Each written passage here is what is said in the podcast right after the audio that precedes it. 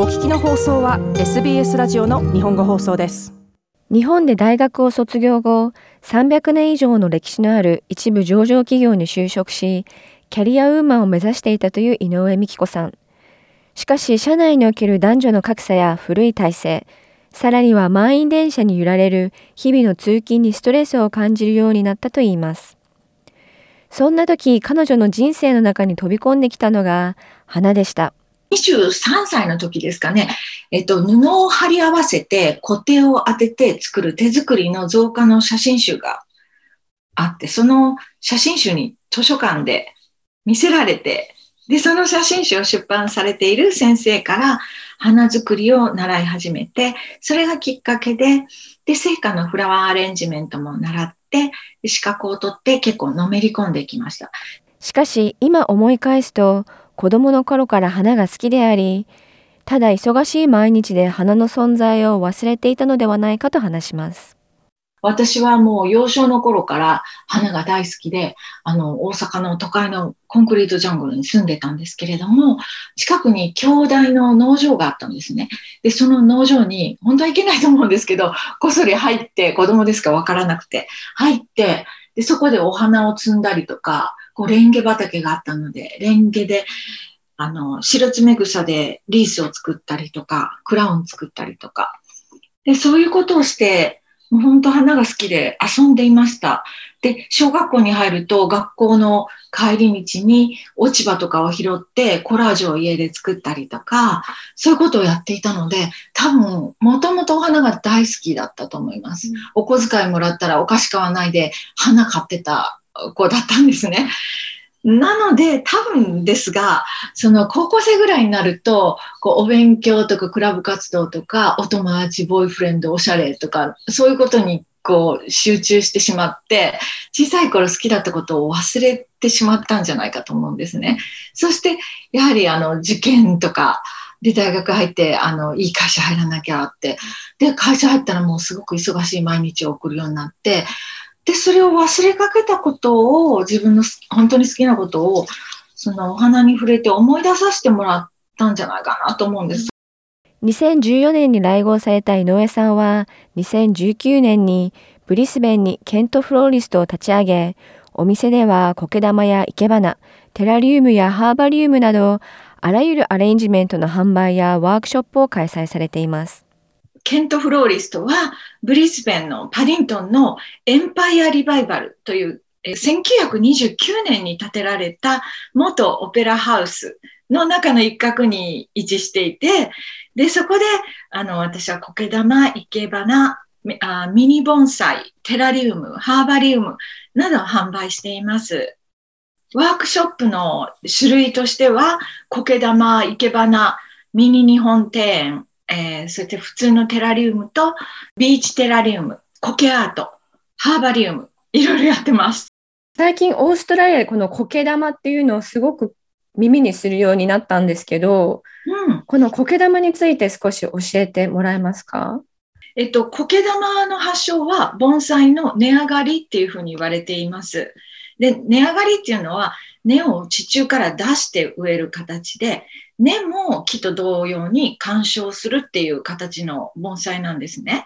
で、それで盆栽アーティストが、こう、水を十分に与えて、で、根の周りに自然と苔が生えてきて、それを見て美しいと思ったので、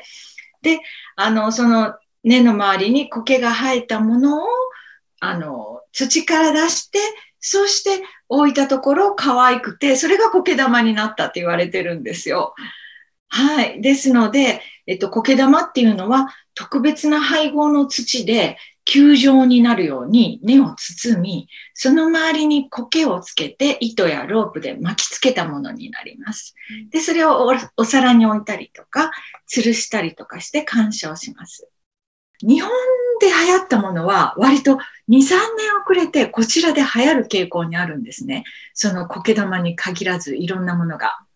ですので、あの、例えばハーバリウムとかも日本で2004年ぐらいから流行り出したかな？そしてこちらで、あの、私も2014年ぐらいに来たので、それからハーバリウムも作り出してますけど、だんだん徐々に人気が出てるので、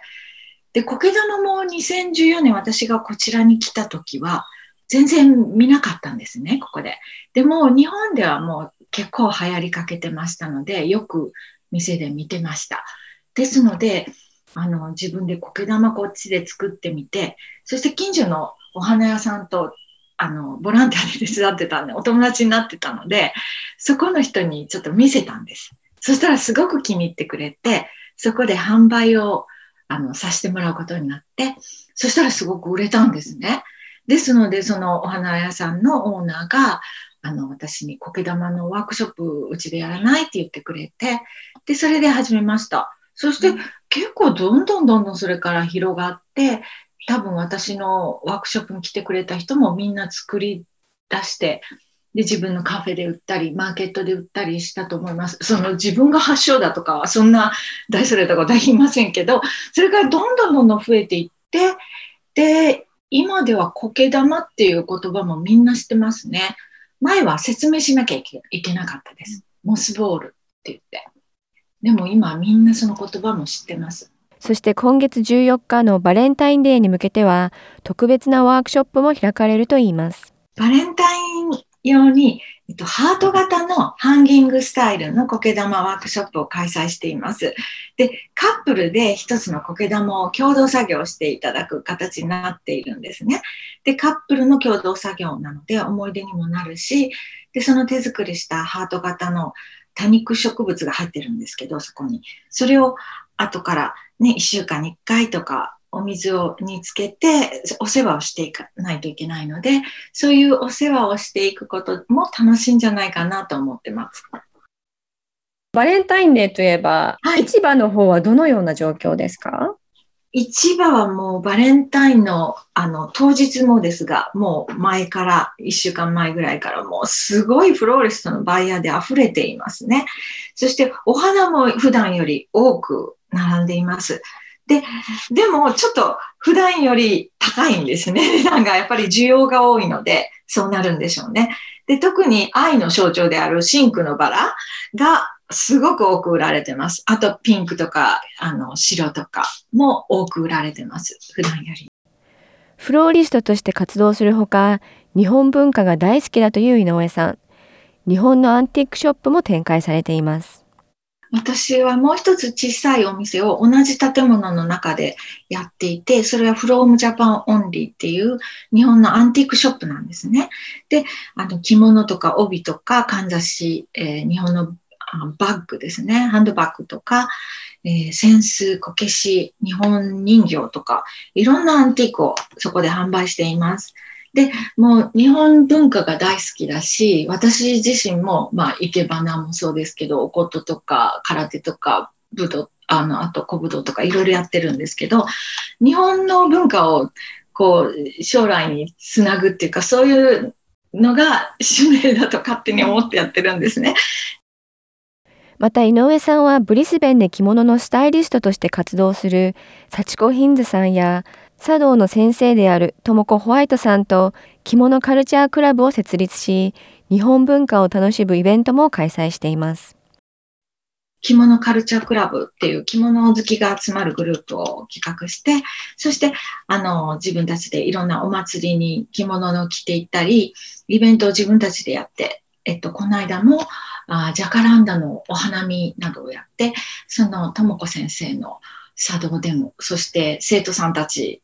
がお茶を立ててくださったりとかして、お茶を楽しんだり、ジャカランダのあの木の下で、そういうことを、イベントを企画して楽しんだり、あとはメンバーは日本人だけでなく、いろんな国籍の人がいます。で、その中にはみんな、あの、日本文化に興味がある人たちばかりで、茶道を習っていたり、お琴を習っていたり、えっと、太鼓をやっていたり、武道をやっていたり、えー、生け花をやっていたり、えー、あと日本語を習っている人たちも多いです。井上さんが日本文化を伝える上で何か大切にしてることっていうのはありますか？あまり、こう、日本で例えば日本で着物着るんだったらもういろいろな規則があってきちんと年齢だからこの年齢だからこういうの着ないといけないとかこういう帯結びはこの年齢に合わないとかいろんな規則が着物にはありますけどこちらはもうオーストラリアなので、あまり規則にとらわれずに皆さんに、あの自分もそうですし、みんなにも楽しんできてもらいたいので、ちょっと日本では邪道な、だなっていう着方も、あの、自分もするし、周りの人にもしてもらってますね。で、あの、例えば王子のおしゃれなあのお友達はいつも着物を着るんですけど、その人は前後ろ反対に着たりしますね。あの、前に後ろの背中の部分が来て、後ろでこう重ねて、あの、襟の部分が来るんですね。そういう着方してもかっこいいですし、とにかくやっぱり、あの、日本文化をリスペクトしてもらっていて、そしてあの、そういう気持ちさえあれば、こう、いろんな応用を聞かして、あの、着てもいいと思うんですね。例えば私おことしてますけれど、日本ではやっぱり古曲を弾くだけですね。でも、あの、古曲だけでなく、こちらだったらジャズと合わせてもいいと思うし、あの、新曲を弾いてもいいと思うし、私はボブ・マーリーが好きなんで、ボブ・マーリーをことで弾けるかなとか思って試してみたり、そういうことをしてでも、やはり日本の楽器を絶やさないようにしたいっていうか、次のジェネレーションにつなげたいと思っています。ブリスベンでフローリスト、そしてアンティックショップを営む井上美希子さんにお話を伺いました。井上さんの活動がわかる写真も複数掲載していますので、このインタビュー記事もぜひ覗いてみてください。アドレスは sbs.com.au スラッシュジャパニーズです。